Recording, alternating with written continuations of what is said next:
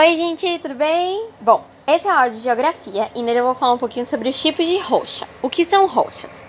Rochas são associações de minerais, então são associações de elementos químicos, e elas podem ser de três tipos: magmáticas ou ígneas, sedimentares e metamórficas. Antes de explicar certinho as características de cada um, eu vou resumir todos eles no ciclo da rocha, que é a trajetória que a rocha vai seguir durante a sua passagem pela Terra e que vai passar por todos esses tipos. Esse ciclo vai começar dentro do vulcão, quando a lava entra em erupção. Quando ela sair do vulcão, ela vai se solidificar do lado de fora, porque ela vai perder calor. E aqui, fora, solidificada, formada a rocha, ela vai entrar em contato com agentes externos, agentes naturais, que no caso são vento, água e etc.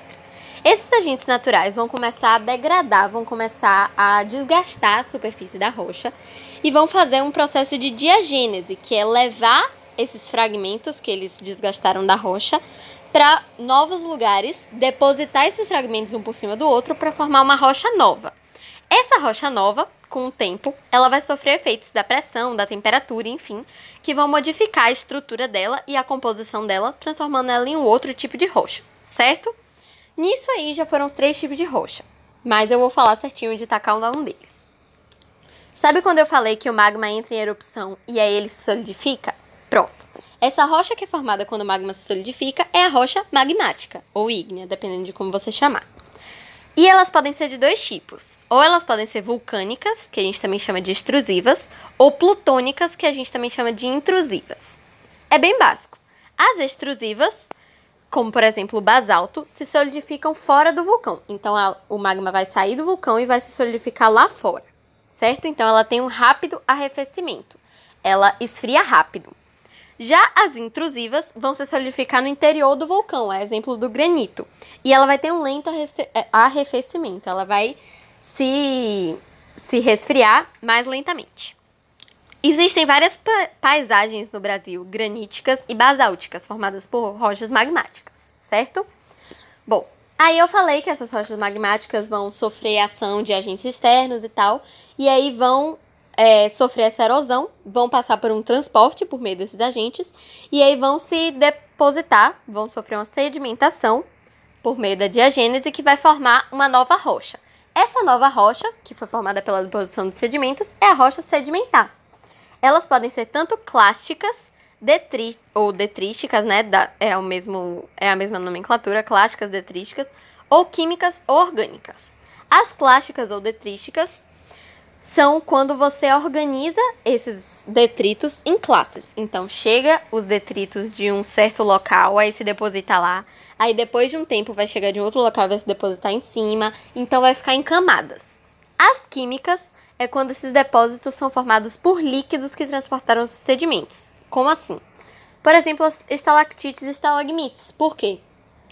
É a água que vai pingando, que vai trazendo partezinhas pequenas de sedimentos que com o tempo vão formar a estalactite ou a estalagmite, que é aquele negócio que tem na caverna, sabe? Que tem um para cima e um para baixo.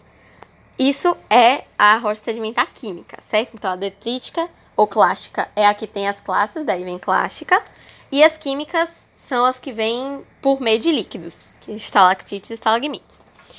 Por último, tem também as orgânicas, que é onde tem os fósseis dos animais, dos vegetais, como por exemplo o carvão mineral e etc. São as rochas sedimentares que vão trazendo sedimentos que vão cobrir e preservar um fóssil dentro dela. Que aí é o que a gente vai achar mais, muito mais tarde lá com arqueologia e, e tal. Um exemplo de rocha sedimentar é a turfa, que é o carvão, como eu falei, que tem o carvão mineral, que é um fóssil vegetal. O arenito, o argilito e etc ok? Por último, tem as rochas metamórficas. Lembra que eu falei que a, as rochas sedimentares iam sofrer ações da pressão, da temperatura e etc. E aí iam virar um outro tipo de rocha, porque ia mexer na composição dela? Então, esse outro tipo de rocha são as rochas metamórficas. E esse metamorfismo pode acontecer tanto por contato quanto por regional. O regional vai ser o da pressão, que é o que transforma, por exemplo, granito em gneiss. Lembra que eu falei que o granito era uma rocha magmática plutônica ou intrusiva? Então, ele vai se transformar em, em gneiss por meio da ação da pressão, então, metamórfica regional. Ou então argilito, que se transforma no cisto, também por, por pressão, então metamórfica regional. Ou então por contato, que seria a temperatura, certo? É bem básico, é isso. Espero ter ajudado. Um beijo. Tchau!